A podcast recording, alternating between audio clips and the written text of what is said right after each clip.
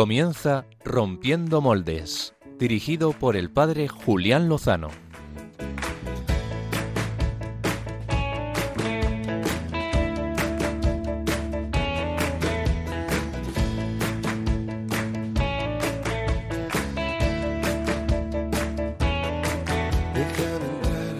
Donde estén tus sueños, donde tus anhelos se ponen al sol.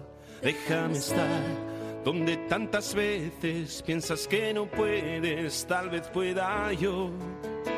Déjame que sea yo tu fortaleza. Déjame vivir allí donde brota todo, donde nace todo, justo en la raíz. Donde el corazón empezó a latir, donde el corazón...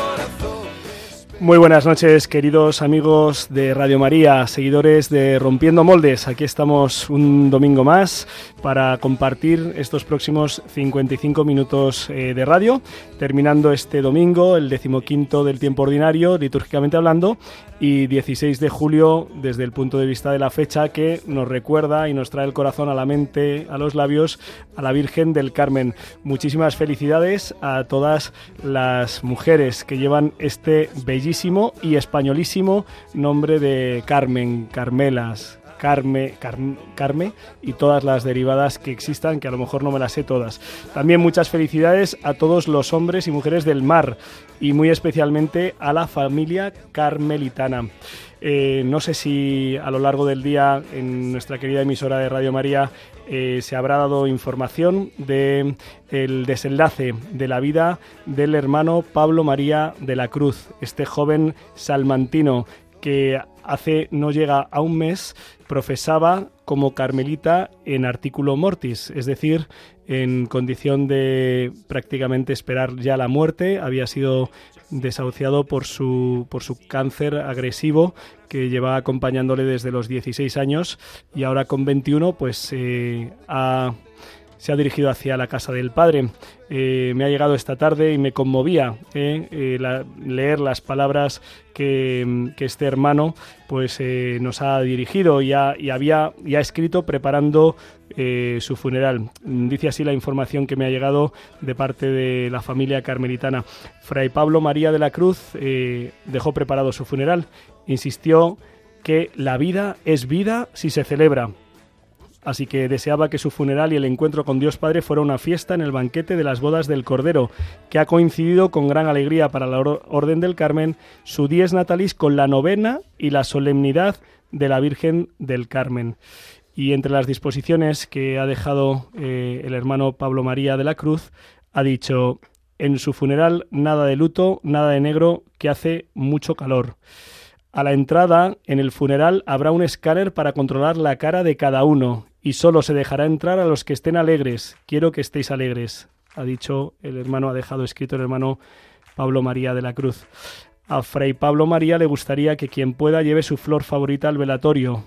Nuestro Señor Jesucristo convirtió el leño de la cruz en árbol de vida eterna, de aquí que exclamase la cruz es mi alegría, no mi pena. Fray Pablo María decía que al cementerio quien pueda se lleven macetas con flores para convertir su sepultura en un Carmelo, el jardín de Dios. El funeral será mañana, 17 de julio, lunes, a las 10 de la mañana en la iglesia de los Carmelitas del Carmen de Abajo, en la ciudad de Salamanca. Y pues, la sepultura cristiana será en el cementerio Virgen de la Salud, en los nichos de los padres carmelitas.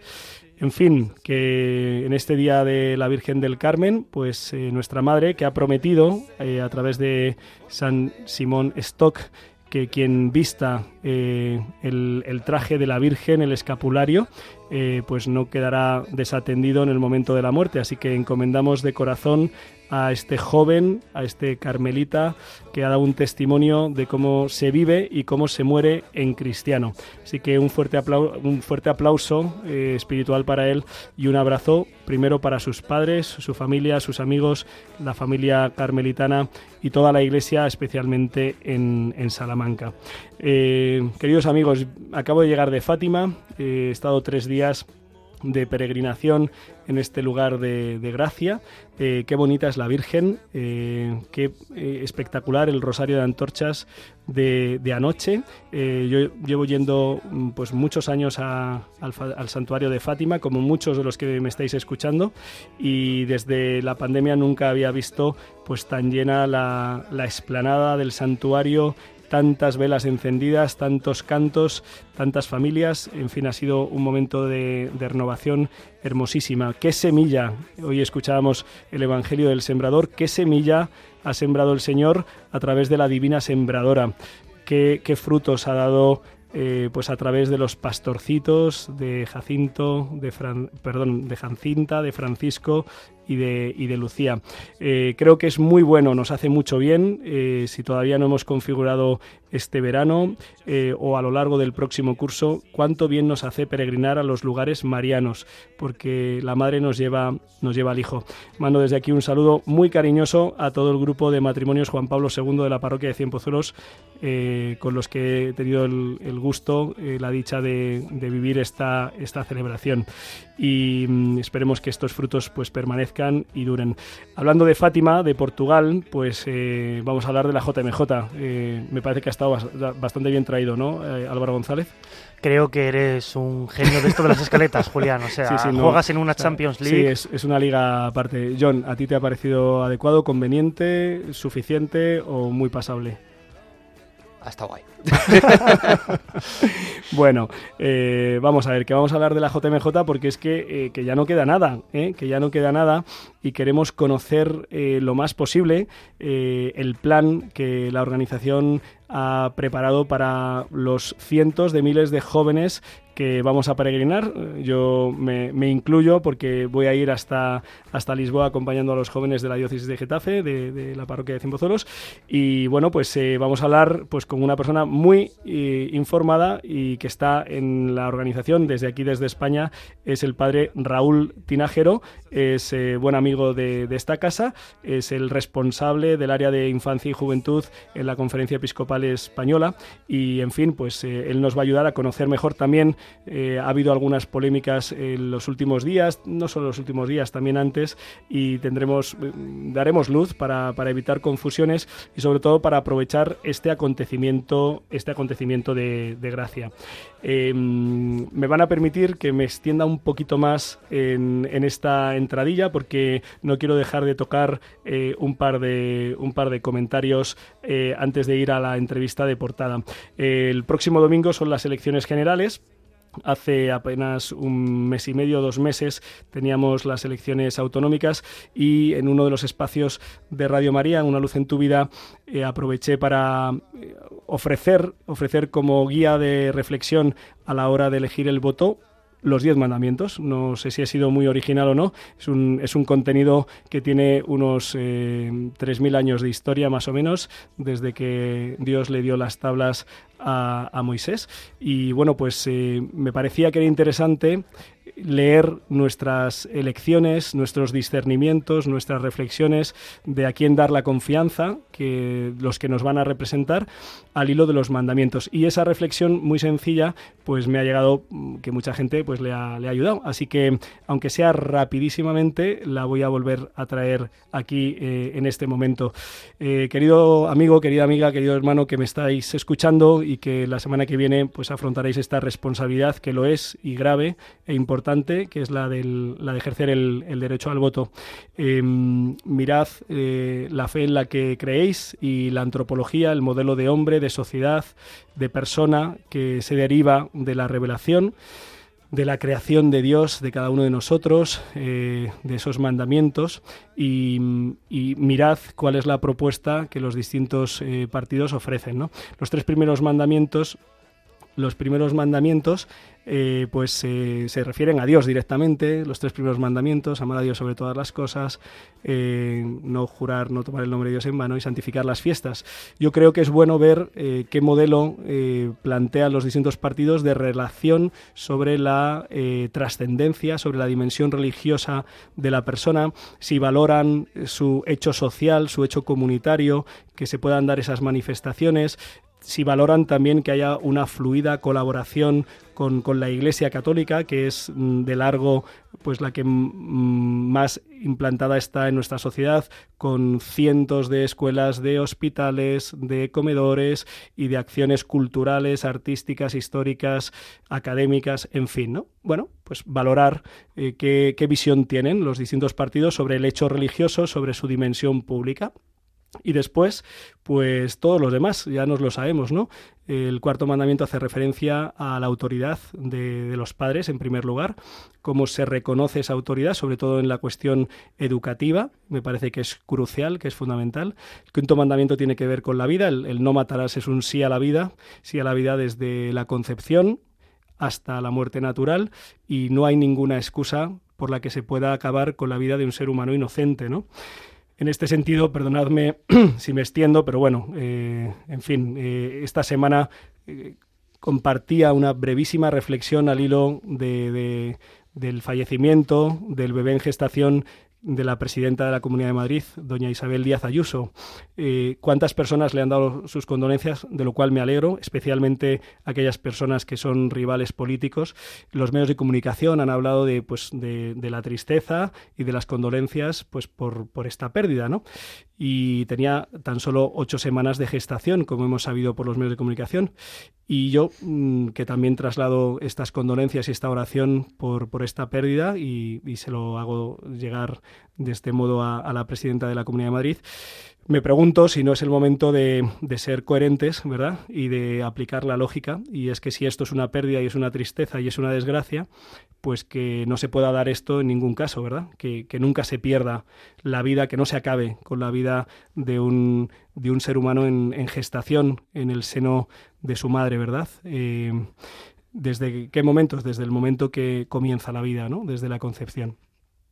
Sexto y noveno mandamiento tienen que ver con la dimensión afectiva y sexual, qué modelo de relación entre personas, qué modelo de matrimonio y de familia hay detrás de las distintas eh, propuestas, responden a la revelación bíblica, responden a la verdad del amor humano, ese precioso documento de la conferencia episcopal, la verdad del amor humano, muy recomendable y muy necesario. Séptimo mandamiento, no robarás. Pues, eh, en fin, el tema de, la honestidad, de la integridad, de cómo se manejan los recursos. Eh, bueno, eh, aquí sería muy largo hacer un discernimiento sobre cuál ha sido el modo de, de ejercer la responsabilidad respecto a los, al, erario público. ¿no? El octavo mandamiento me parece fundamental, eh, no dirás falso testimonio ni mentirás. ¿no? A mí me parece que la mentira es un cáncer de la vida social y que el permitir, el permitir que, nos acostumbremos a, decir, bueno, pues es que en, política se miente, ¿no? En, política no se cumple la palabra, me parece que es gravísimo y que nosotros debemos ejercer nuestro derecho de pedir responsabilidades y de que a quien ha faltado a su palabra, pues no se le otorgue la confianza, se le, se le haga ver, se le invite a replantear. Un segundo que tengo que tomar agua.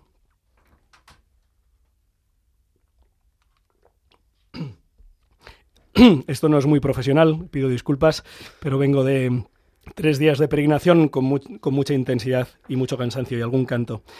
En fin, solo nos queda el décimo mandamiento, la codicia, la avaricia, de qué manera se plantea la relación con las propiedades, el trabajo, si la persona está en el centro, y, luego otras muchas cuestiones que, no están directamente relacionadas con los mandamientos, pero que también tocan, ¿no? Pues la mirada sobre la, acogida y el derecho a, las personas, a, a, su movilidad, a su acogida, evidentemente de un modo ordenado y regulado, ¿no? Y bueno, muchas cosas más se podrían decir, pero yo dejo eh, estas reflexiones para que cada uno ejerza pues eh, libre y conscientemente, ojalá en conciencia, ojalá en conciencia y responsablemente la eh, acción del voto. no quiero terminar sin decir que estamos deseando conocer por último, la película Sound of Freedom, Sonido de Libertad de Eduardo Verástegui, que está hablando, está dando mucho que hablar y que ojalá eh, no dentro de demasiado tiempo podamos hablar de ella aquí en este programa porque se estrene en España y se denuncie una lacra tremenda que el Papa Francisco pues ha denunciado con mucha fuerza el tráfico de personas, especialmente de niños. Y hasta aquí la entradilla. Álvaro González, ¿qué nos traes? Julián Lozano, yo no te quería interrumpir ese speech, pero te iba a preguntar si te has quedado con ganas de hablar este fin de semana en Fátima o algo así, o que has predicado poco. Siempre se puede predicar más. bueno, Aquí lo, seis horas de viaje dan para pensar alguna cosilla. Vamos, yo he, flipado un poco cuando me has dicho que entre turno de conducir y turno de conducir ibas escribiendo el guion de esta noche. Ahí, ahí hemos estado. Eh, Álvaro González, ¿qué traes en Biorritmos esta noche? Música, de la JMJ, como no puede ser de otra forma. Eh, igual que tú pegas el hilo de Fátima con Portugal, pues yo pego una cosa con otra y, y, el tema es monotema hoy. Muy bien hilado. Eh, hablando de Fátima, un saludo desde aquí a María Rosa, que ha sido la guía que nos ha acompañado y que le mando un abrazo muy fuerte. Eh, John Valdés, buenas noches. Buenas noches. Bienvenido al, al, estudio. Hacía algún tiempo que no habías podido venir. Más mes y medio, más o menos, o por ahí. Sí, sí, sí. La verdad es que se echaba de menos. sí, sí, sí. Es mutuo. Eh, jóvenes rompedores. Jóvenes rompedores. El último Jóvenes rompedores. El último Jóvenes rompedores. Bueno, sí, sí, sí, tenemos que hablar del contrato. Ya, ya veremos si todavía queda un poquito de prórroga en la, en la temporada. Ahora estaremos, ahora... estaremos atentos porque va a merecer mucho la pena conocer el Jóvenes rompedores de, hoy. Así que eh, en un minuto decimos la forma de entrar en contacto con nosotros y vamos al lío. Mandamos desde aquí un abrazo a Pachi Bronchalo, que nuestro compañero que está de campamento en eh, Pasión de Gavilanes, no, Gavilanes, solo Gavilanes, un pueblo de, de, Ávila donde está Pachi Bronchalo. Le mandamos un saludo desde aquí. Bueno, Pachi Bronchalo podría ayudar mucho en Pasión de Gavilanes y en todas las telenovelas, porque vamos, el más experto no puede ser. Sí, yo para mm. acordarme del nombre de este pueblo tenía que acordarme del nombre de la serie, por eso he dicho lo de Pasión de Gavilanes. Álvaro González, por favor, modo de contactar con nosotros. Eh, múltiples modos de contactarnos. El primero, para que no se me olvide, es, el correo postal. Eh, nuestros oyentes pueden escribirnos eh, a través de las cartas, enviarnos paquetes, nos pueden enviar postales. Seguimos acogiendo postales de todos los lugares de España que nos quieran nos invitar y acercar. Nos encanta. O, de fuera de España, que también por Facebook sabemos que hay oyentes de, de muchos otros lugares y en podcast. La dirección postal, que me enrollo yo también. ¿Sí? Paseo de Lanceros número 2, código postal 28024, Madrid. Creo que lo he dicho bien. También tienen el, muy bien. Eh, los comentarios del Facebook, el Twitter a través de arroba rompmoldes, o si buscan rompiendo moldes en Twitter también les sale. Eh, también tienen el teléfono de WhatsApp que pueden apuntar, que es el siguiente, es el 668 594 383. Y creo que ya ha dicho todo, Julián. Muy bien, pues sin más, eh, vamos a la entrevista de portada.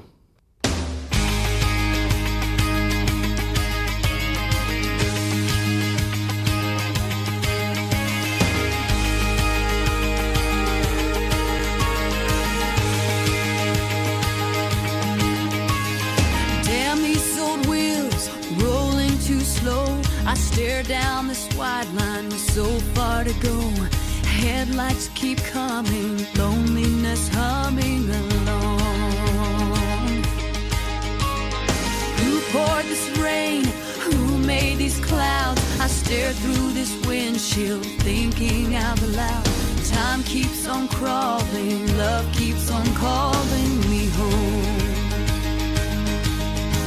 I jump all these mountains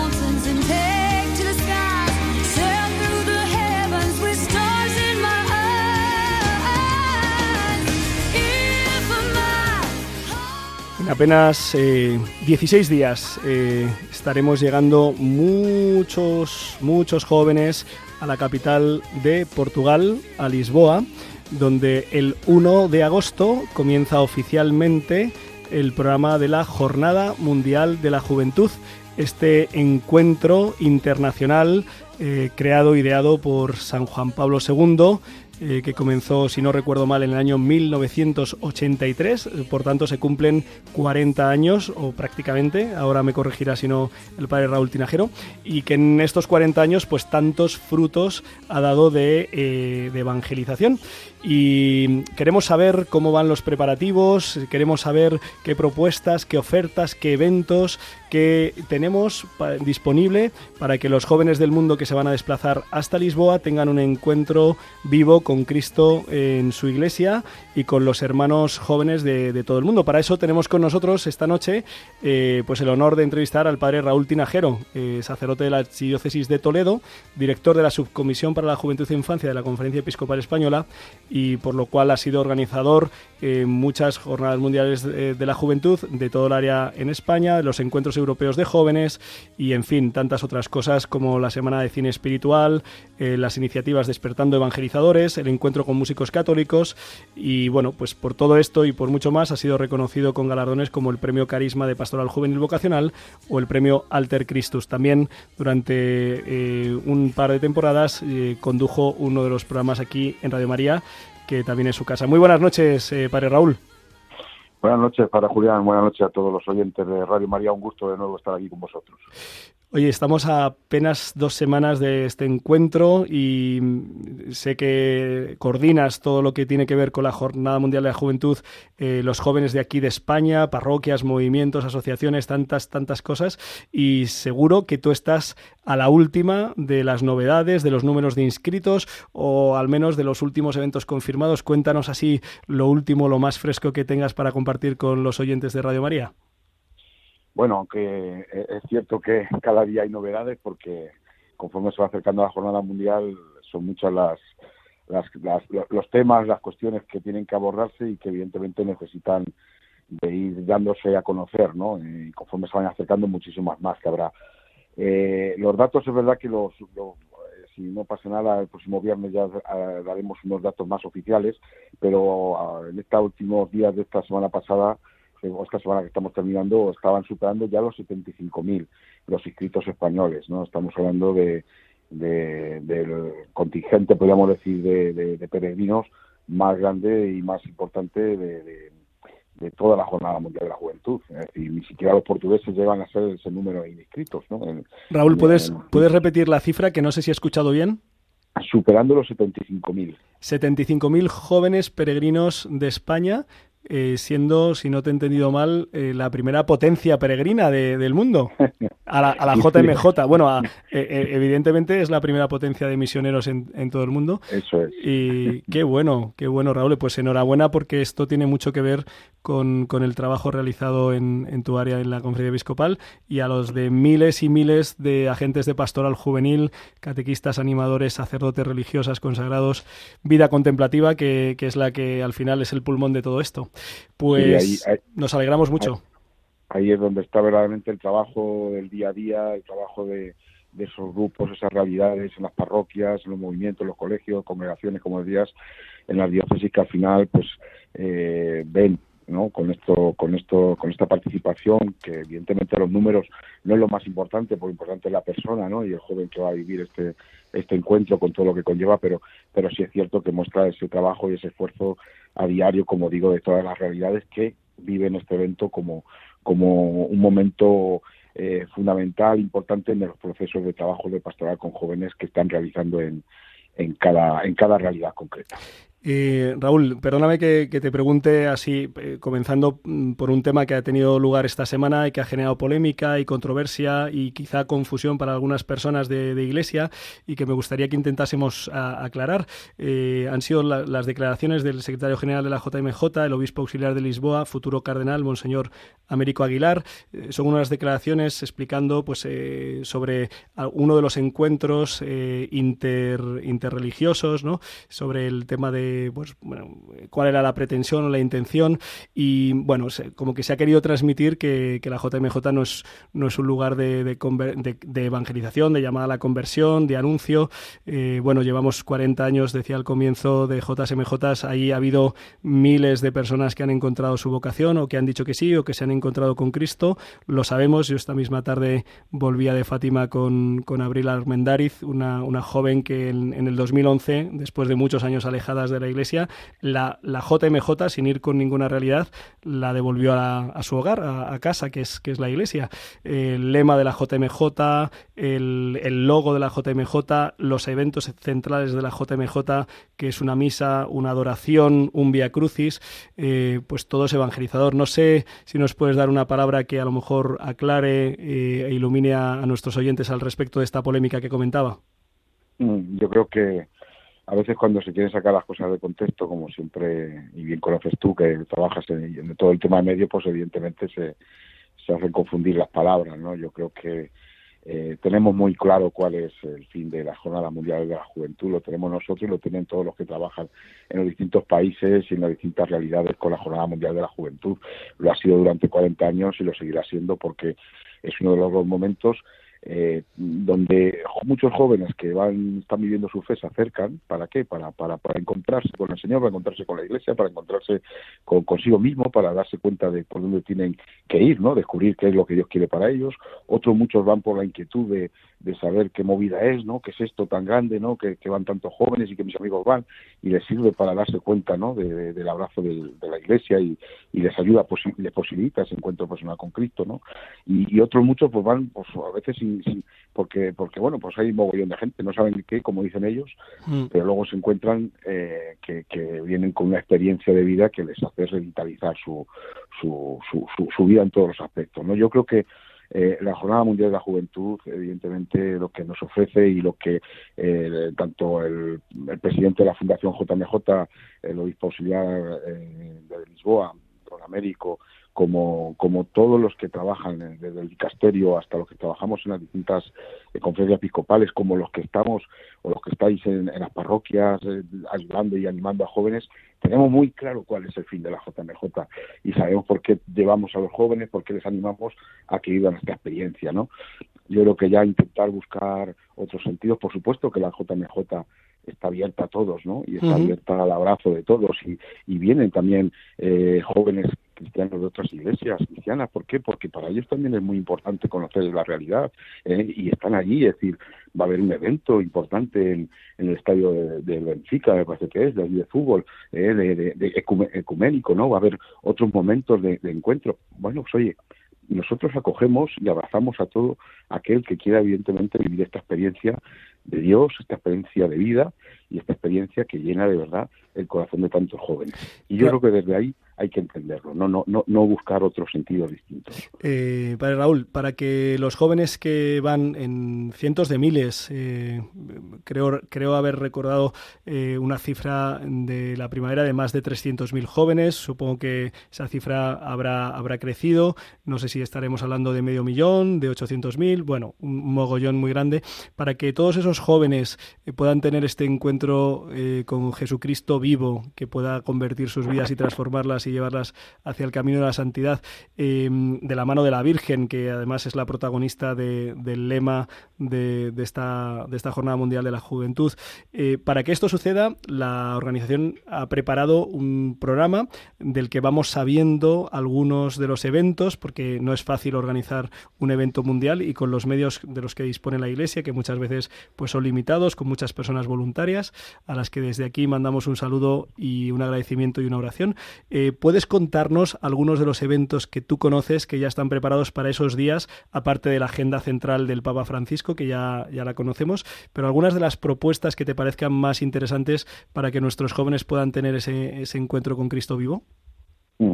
Bueno, yo creo que eh, es verdad que la dinámica de las jornadas mundiales ya es muy eh, muy conocida por los que llevamos ya muchos años, ¿no? Para muchos jóvenes que la primera vez, pues evidentemente eh, todo les es nuevo, ¿no? Pero para los que llevamos ya tiempo sabemos ese ritmo, esa propuesta que, tiene cada día eh, y que va motivando y va acercando de una manera especial a distintos momentos que les hace al joven pues un poco despertar la inquietud eh, según el momento en el que cada uno está viviendo, por supuesto, para acercarse más a ese encuentro personal con Cristo. ¿no? Entonces, eh, desde el primer momento que los jóvenes llegan a, a la ciudad donde va a ser eh, organizadora de la Jornada Mundial, lo que se encuentran es con una acogida, una acogida por parte de, de, de, esa ciudad, de ese pueblo, ¿no? De esa, en este caso de, una ciudad, ¿no? Pero de esa, de esa, gente, de esas familias y, y, de todo lo que conlleva, ¿no? El hecho de la acogida con un sentido de, de, esta es tu casa, de que este es tu lugar, de que esta es tu familia con la que vas a compartir unos días, evidentemente eso ya crea una confianza en el joven, un decir, alguien está caminando conmigo, me está acompañando en este caminar, no solamente con los que vengo desde casa, no solamente los que se están preocupando conmigo en trabajar durante todo el año eh, y de animarme y de alentarme para acercarme a Cristo, sino que ahora voy a una experiencia, la acogida, ¿no? Por eso el día 1 de agosto, por ejemplo, en, en Lisboa tendremos ese monto de acogida con miles y miles y miles de jóvenes, pero especialmente con tantos y tanta gente de, Lisboa, de Portugal, que estará de alguna manera acogiéndonos en sus casas, en sus familias, en sus espacios comunes, ¿no? Con el fin de decir, esta es tu casa, ¿no? Siéntete parte de nosotros y esta es nuestra fe, esto es lo que vivimos y aquí lo tienes para compartir con nosotros, ¿no? Luego hay esos momentos, ¿no? Las mañanas eh, están muy, muy, eh, con un esquema muy concreto, eh, que son esos espacios de catequesis, de diálogo, que este año tienen una novedad, ¿no? Es decir, a diferencia de en otros años, otras jornadas, donde quizá el protagonismo era mm, más grande por parte, de, podríamos decir, del obispo, ¿no? Del pastor, ahora se va a dar mucho más protagonismo a los jóvenes y entonces eh, Rise Up, que son las catequesis como se van a llamar ahora, son momentos de escucha, ¿no?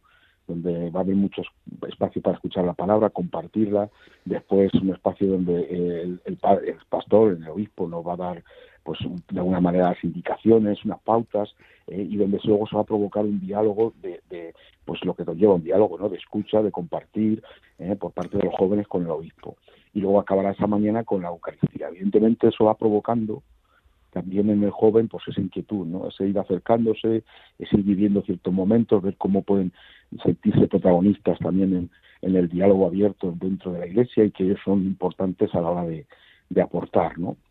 Y luego las tardes, las tardes sí que son más dedicadas, podríamos decir, a lo que es el encuentro, el encuentro los encuentros principales, ¿no? Con el Papa, como es eh, la llegada y, la, y, la, y el Via Crucis, o luego la vigilia el sábado, que ya evidentemente son esos momentos fundamentales, ¿no? Con, con la Eucaristía del domingo, pero sí que luego hay otros espacios, ¿no? otros espacios cuando terminan estos momentos principales, pues está el Festival de la Juventud, donde hay de todo, ¿no? Es decir, desde música, desde espacios para la oración, para la alabanza, para a, eh, el, el, compartir, para espacios para, para todas las realidades, ¿no?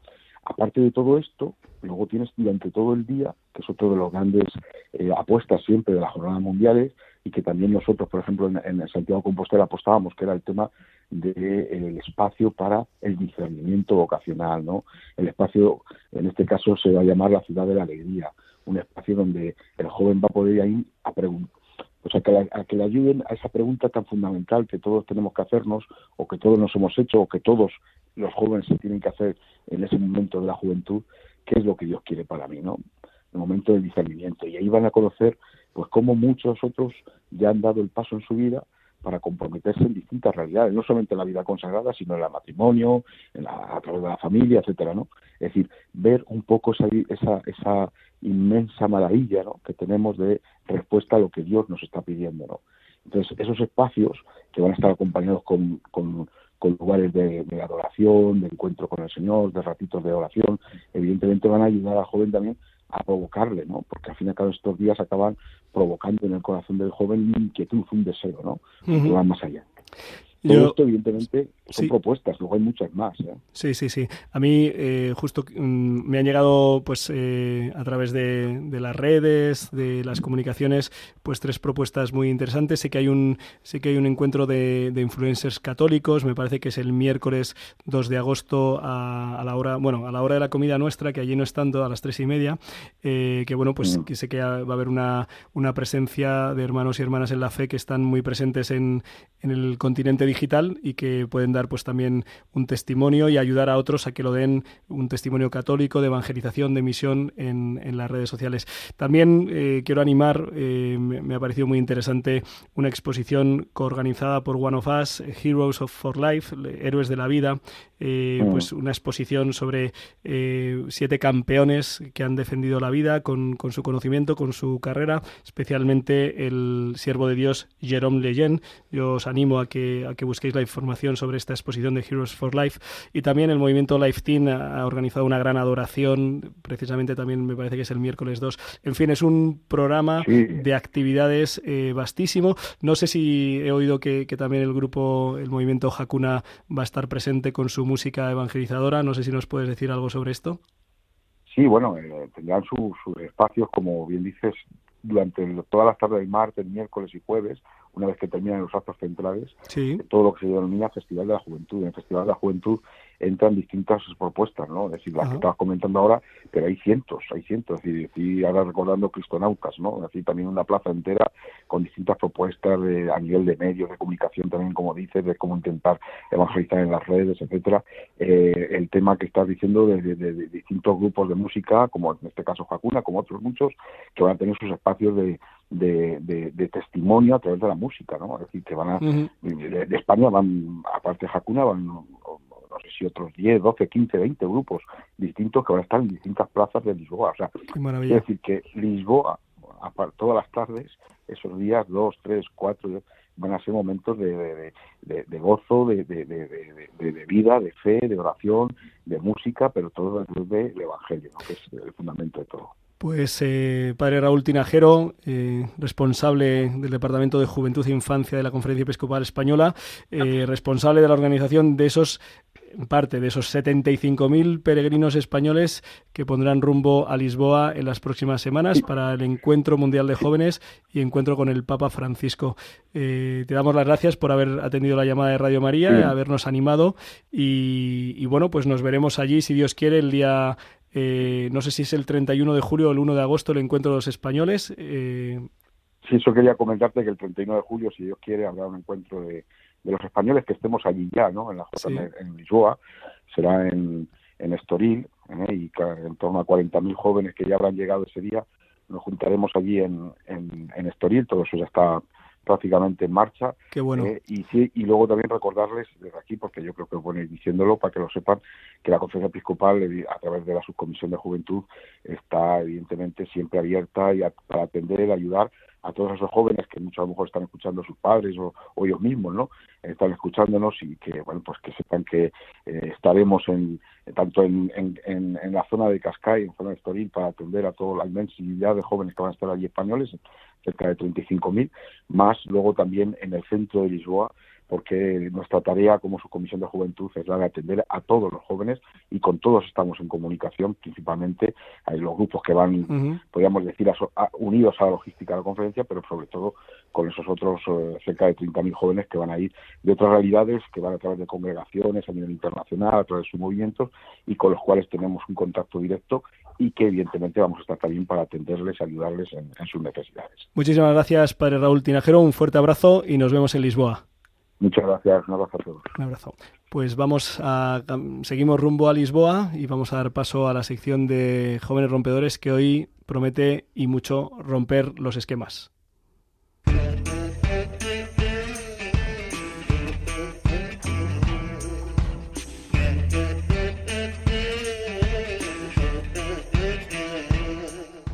Jóvenes rompedores con John Valdés.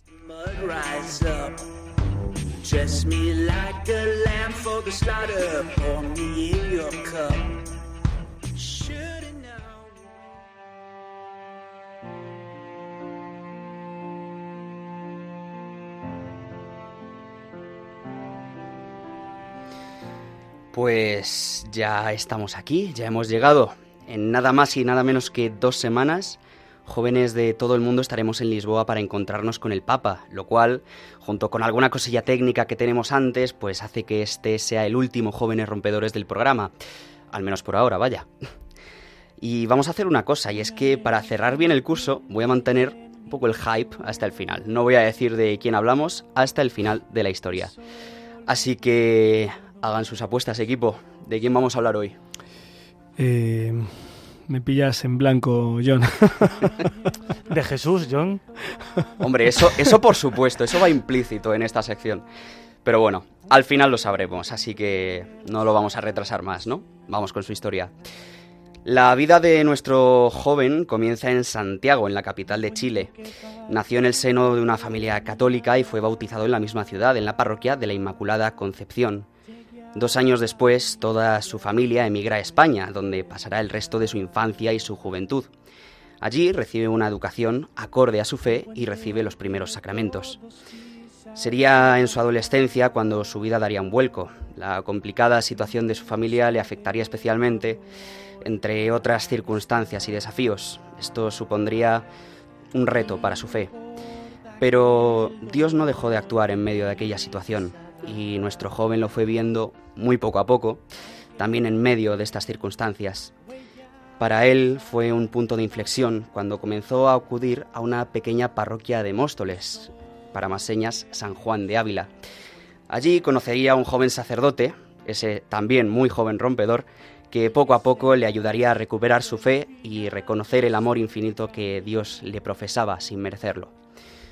Y no solo eso, sino que también le hizo tomarse en serio para qué estaba hecha su vida. Y es que este joven llevaba desde hacía un tiempo con un deseo en el corazón. A pesar del tiempo, de aquel replanteamiento, de aquel desafío de su fe y de incluso un noviazgo que hubo por ahí en medio, pues aquel deseo no desapareció. El acompañamiento de aquel sacerdote, su director espiritual, la frecuencia en la oración y los sacramentos y también su consagración a la Virgen fueron las escuelas en, las que el joven aprendió a entregarse a aquel a que se había entregado primero a él. De este modo, los diferentes pasos en su vida le hicieron ir madurando aquel deseo que le llevaba a plantearse el sacerdocio como una opción bastante factible. Pasado un tiempo de verlo juntos, a finales de 2022, el director espiritual remitió a nuestro joven al rector del Seminario Diocesano de Getafe. Tras hablar con él, el rector le invitó a acudir al curso de introductorio que tenía el seminario para continuar su discernimiento. Y allí que fue. De este modo, el Señor siguió actuando en nuestro joven y marcándole el camino. Finalmente, en marzo de 2023, vio con claridad que Dios lo llamaba a entrar en el seminario para formarse de camino al sacerdocio. El Señor, a cuyo infinito amor deseaba corresponder de algún modo, lo llamaba a vivir entregado del todo a Él. Así se lo transmitió al rector del seminario, que lo recibió con los brazos abiertos. Y a muy grandes rasgos, hasta aquí la historia, porque ya llegamos hasta el día de hoy. Y bueno, como seguramente se habrán dado cuenta a estas alturas, ya podemos revelar que el protagonista de esta historia recibe el nombre de John y que este servidor que les habla desde los micrófonos de Radio María hasta sus hogares en este momento es el que ha vivido todas estas maravillas del Señor. Un puente al que todos pisar puedan en busca de tu amor y tu amistad. Hay una cosa que matizar. Realmente este muchacho no es un joven rompedor, no lo es todavía al menos, pero sí es cierto que espera llegar a serlo algún día, por el camino que el Señor le vaya marcando en cada momento. Porque si todos los jóvenes de los que hemos hablado en este programa pudieron tener su historia de amor personal con el Señor y aspirar a lo más alto, ¿por qué nosotros no? y que seas tú el final de este camino. Muy bien, joven, joven rompedor, joven John. Enhorabuena por, primero por escuchar la llamada del Señor, por poder recibirla y acogerla y responder a ella, porque no es sencillo en estos tiempos que corren. Eh, enhorabuena también porque es eh, un tesoro el encontrarse con Cristo, que es con mucho lo mejor y si además eh, te llama un seguimiento personal más de cerca, pues ya ni te cuento. Y si eso es para vivir una misión que es la de hacer presente el sacerdocio de Cristo, ya ni te imaginas, John. Prepárate bien, eh, sé fiel, acoge lo que el Señor te quiera regalar y mm, estate dispuesto para grandes batallas y grandes aventuras, porque mm, el Señor está desatado, el mundo lo necesita y Cristo cuenta contigo. Así que Gracias. Felicidades, John. Yo sí quiero pedir una cosa que es, primero, que recéis por mí. Lo segundo, que recéis por los seminaristas y también por, por todo el seminario y por todas las vocaciones, por las que están, por las que, por las que están en proceso y por las que están por venir. Con la oración, que es lo, lo esencial, ya, ya ayudáis bastante en manos de así que por favor en manos de la Virgen eh, en cuyas manos llevas estos años caminando y, llegaste hasta Radio María pues por los caminos que el Señor sabe que, que, son hermosos de la providencia de ofrecerse de contactar pues mucho ánimo mucho ánimo a los que nos estáis escuchando eh, jóvenes adultos mayores a vivir la vocación que el Señor nos regala que es preciosa. Y bueno, vamos a, vamos a culmi- culminar este programa de la Virgen del Carmen en el que hemos tenido presentes tantas cosas y ahora queremos terminar con un toque musical que nos ayude también a acercarnos hacia la JMJ. Dale.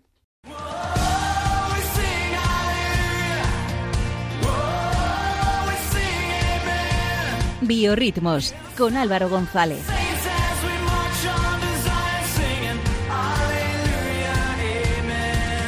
Singing Aleluya, amen. Aleluya, amen. Pero John, ahora yo cómo llego aquí después de esto.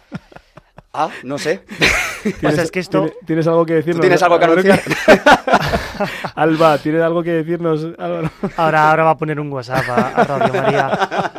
Ojalá pronto, ojalá Que pronto que- haya hay algo que que ir- anunciar. que hay que ir dando pasos, hombre, a Que sí, que sí, que sí, que yo Sin fu- presión, fuera de sin- micrófonos sin te presión. cuento todo lo que Sin- quieras. sin Julián, presión, sin sabes. que la bombillita roja aquí del estudio intimida un poco. Bueno, también, también podéis esperar a, a los ocho años de formación de, de John para que esté en la... No, no, o sea, me Poca haría, broma que es ilusión, tiempo, ¿eh? me haría ilusión que acolitase, eso está invitado si quiere. eh, de hecho, es probable, bueno, es evidente que tú estás eh, en puesto de honor, Julián. Siga- sigamos con el guion, Bueno, que vale, no, no. se nos está yendo. Esto para otro para otros jóvenes rompedores, de otra manera, un, un biorritmos matrimonial o, Eso es. o prenupcial. Eso es. Oh, yeah. Pero bueno, lo prometido es deuda respecto a las semanas anteriores que hablábamos ya de cómo llegar a la JMJ. Así que hoy os traigo pues un biorritmos especial, himnos de la JMJ 2023 Edition Young Colors Music Fest Wimbledon Carlos Alcaraz Festival eh, Jornada Mundial. Congratulations, Charles. Qué, qué hombre, qué, qué tío, bichito tenemos. Tío. Pero más allá del tenis, eh, bueno, quiero hacer un repaso, Julián, por aquellos himnos legendarios de la JMJ, los más célebres, que se han quedado pues siempre en nuestras retinas y en nuestros oídos, ¿no? Así que permíteme que empecemos por el que yo considero el más icónico. Es obra de Marco Frisina y allá por el año 2000 en Roma, pues sonaba con mucha fuerza. ¿Te suena uno así que dice Julián, Jesus Christ, You Are My Life? Hombre, Bendito. bendito. Nos ha acompañado en grandes celebraciones, encuentros, eh, ceremonias, eucaristías, eh, todo. Muy bien, muy solemne. Dale, dale que estoy deseando volver a escuchar. Pues lo escuchamos, lo comentamos y os cuento luego un secretito sobre este himno.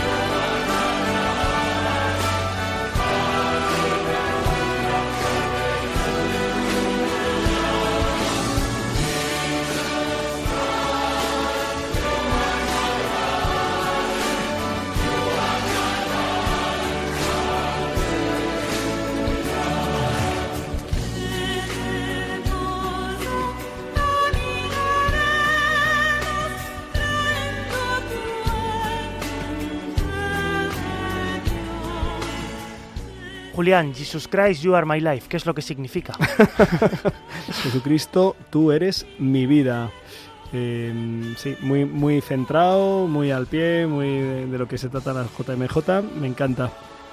Bueno, eh, para los que no entendiesen esta versión, que además es internacional, ¿no? Y tenía letra también en italiano, eh, pues bueno, la canción es una llamada a acoger a Cristo sin miedo, ¿no? A acercarnos a Él y, y con su poder, pues a la humanidad entera. Eh, el horrible secreto que os iba a contar, que no es tan horrible, vamos a, a ser realistas, es que la canción nunca fue himno de la JMJ de Roma 2000. Todo el mundo lo recuerda Ojo. así, ¿Ah? Pero nunca lo fue. Mandela. O sea, John, te acaba de pasar, ¿eh? o sea, has abierto los ojos de... Cuéntanos. Pues pasa que esta canción eh, fue compuesta por Marco Frisina para eh, la llegada de San Juan Pablo II a la vigilia con los jóvenes en Tor Vergata. Entonces, el iconismo de, esas imágenes y, cómo se ha vuelto a utilizar en el resto de jornadas mundiales de la juventud, por ejemplo, en Benedicto, con Benedicto XVI en, en 2011 aquí en Madrid también se le recibió así en Cibeles, pues se asocia, se ha convertido en un himno joven, pero nunca fue himno de la JMJ. Ah, mira, nunca te acostarás sin saber una cosa más. Sin embargo, el que sí fue himno de la JMJ es el que vamos a escuchar ahora. Ha seguido sonando años después, también en muchas de nuestras manera. celebraciones. Se llama Emanuel.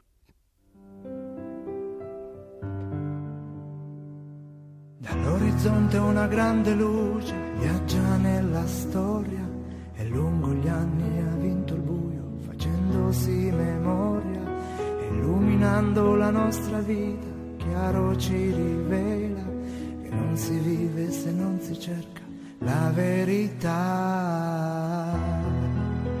Ah.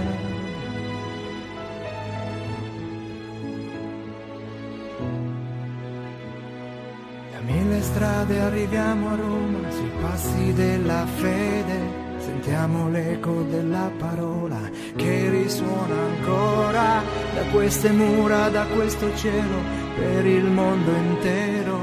E vivo oggi l'uomo vero, Cristo tra noi, siamo qui, sotto la stessa luce, sotto la sua croce, cantando ad una voce. Emanuele,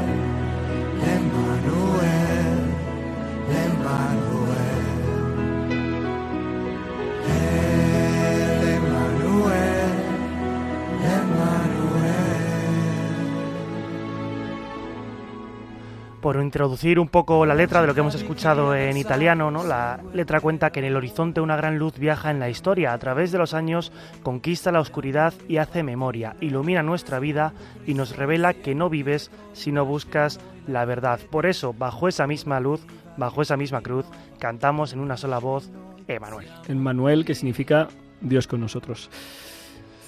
Eh, Eh, ¿Sabes una cosa? Que yo pensaba que el Jesus Christ You Are My Life fue el himno de Toronto 2002. O sea, yo lo- como que lo empecé a escuchar después, como no estuve en, en Roma, en Tor Vergata en el 2000, eh, el Emmanuel sí que lo había escuchado, pero luego lo empecé a escuchar yo pensaba que era de, de Toronto, pero seguramente fue que se extendió a- al hilo de, de Roma, como tú has dicho. Muy bien, ¿y, y qué, más, qué más nos tienes? Porque no hay dos sin tres. No hay dos sin tres, Julián, incluso podría haber un bonus, pero me parece que no nos va a dar, no nos va a dar tiempo. No nos va a dar tiempo. El último himno que vamos a escuchar es otro también que está en el imaginario colectivo, por lo menos en el mío, no lo voy a negar, porque sonaba por las calles de Cracovia en 2016 con muchísima fuerza. Yo creo que es el himno de una JMJ que mejor define el pontificado de Francisco, también porque coincidió con ese jubileo de la misericordia, que creo que es uno de los pilares del pontificado Sin de duda. este papa. Así que vamos a escuchar ese himno de la Jornada Mundial de la Juventud de 2016, versión española, eso sí, bienaventurados los misericordiosos. Levanto mis ojos a los montes, ¿quién me ayudará? La ayuda me viene del Señor por su gran compasión.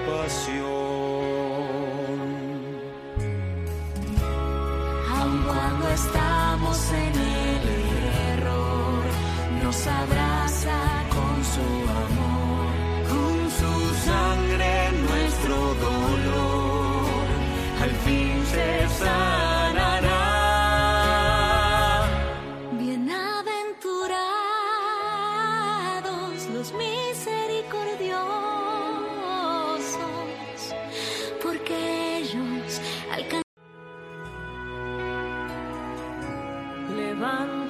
mis ojos a los montes, ¿quién me ayudará? Nos ha gustado tanto que queríamos volver a escucharlo.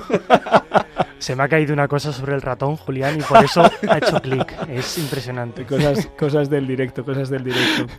Eh, pues eh, oye, muchísimas gracias. Eh, yo todavía no me sé el de, el de la JMJ de, de Lisboa, pero me Hay imagino... prisa en el aire, Hay Julián. Tienes tiempo para aprendértelo, no también ten prisa y, y llegas. Sí, en el aire sí, pero aquí en este todavía no. Y, y bueno, y como no vamos a tener tiempo, oportunidad y ocasión, nos lo aprenderemos. Eh, he echado de menos el de Sydney, que a mí me encantó. ¿eh? Aleluya. No sabía que ese era el de Sydney. Alelu- Fue, fue una cosa muy bonita. Yo no estuve, no estuve allí, pero el himno sí me, me gustó. Bueno, que hemos llegado al final del programa, Álvaro González. Muchísimas gracias por ambientarnos también en, la, en el ambiente de las JMJs que tantos frutos de evangelización, de conversión, de misión han dado. Así los que lo queremos vivir este verano. Eh, los jóvenes vamos a encontrarnos, a, a manifestar y a compartir nuestra fe, a orar juntos y a anunciar juntos que Cristo está vivo y está en medio de nosotros. Claro que sí. Eh, saludamos a Beatriz del Amo Castro, que nos ha escrito mm, dándonos las gracias por los programas, equipo, y también nos ha mandado una caja con estampas preciosas para que podamos mandarlas hasta Mali, donde nuestro amigo Fernando Bonelli hace dos semanas nos invitaba a enviar estampas a evangelizar a ese país que solo el 0,5 o el 1%, no me acuerdo ya, es católico. Eh, creo que ha habido algún comentario a lo largo del programa, eh, Álvaro González, ¿nos lo transmites? Ha habido varios comentarios, Julián, felicitándote por las reflexiones iniciales sobre el voto, también sobre el personaje rompedor de hoy. Nos dicen por aquí algunos que ya sabían quién era el personaje rompedor según empezaban a leer. Otros nos dicen, ánimo John, sé valiente y no vuelvas la vista atrás. No te Eh, rajes. Gracias, rezad por mí. Pues muchísimas gracias Álvaro González por haber llevado el control, los mensajes, esto es una, en fin. Eh, John Valdés, ya hablaremos de aquí a que entres al seminario cómo hacemos los últimos momentos del contrato. A ver qué bueno, hacemos. estaremos, estaremos juntos, Dios mediante, en la aventura de la JMJ. Así que ahí nos vemos. Dentro de dos semanas estaremos eh, ya en los días previos de la JMJ. Ya veremos cómo transmitiremos eh, pues, este programa de Rompiendo Moldes. Seguro que encontramos la, la forma. Eh, muchísimas gracias por estar con nosotros. Eh, si les ha ayudado, pues eh, denle gracias a, Dios y agradecérselo también a la Virgen. Nosotros nos vemos dentro de dos semanas. nos escuchamos dentro de dos semanas. Si Dios quiere, sigan en Radio María, sigan con la aventura de la fe y no se olviden de que con el Señor seguro, lo mejor está por llegar.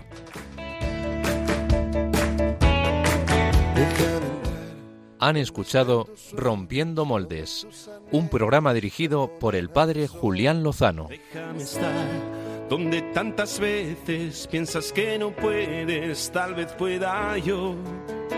Déjame que sea yo tu fortaleza. Déjame vivir allí donde brota todo, donde nace todo, justo en la raíz. corazón empezó a latir, donde el corazón te espera y siempre, donde el corazón busca tu raíz, donde el corazón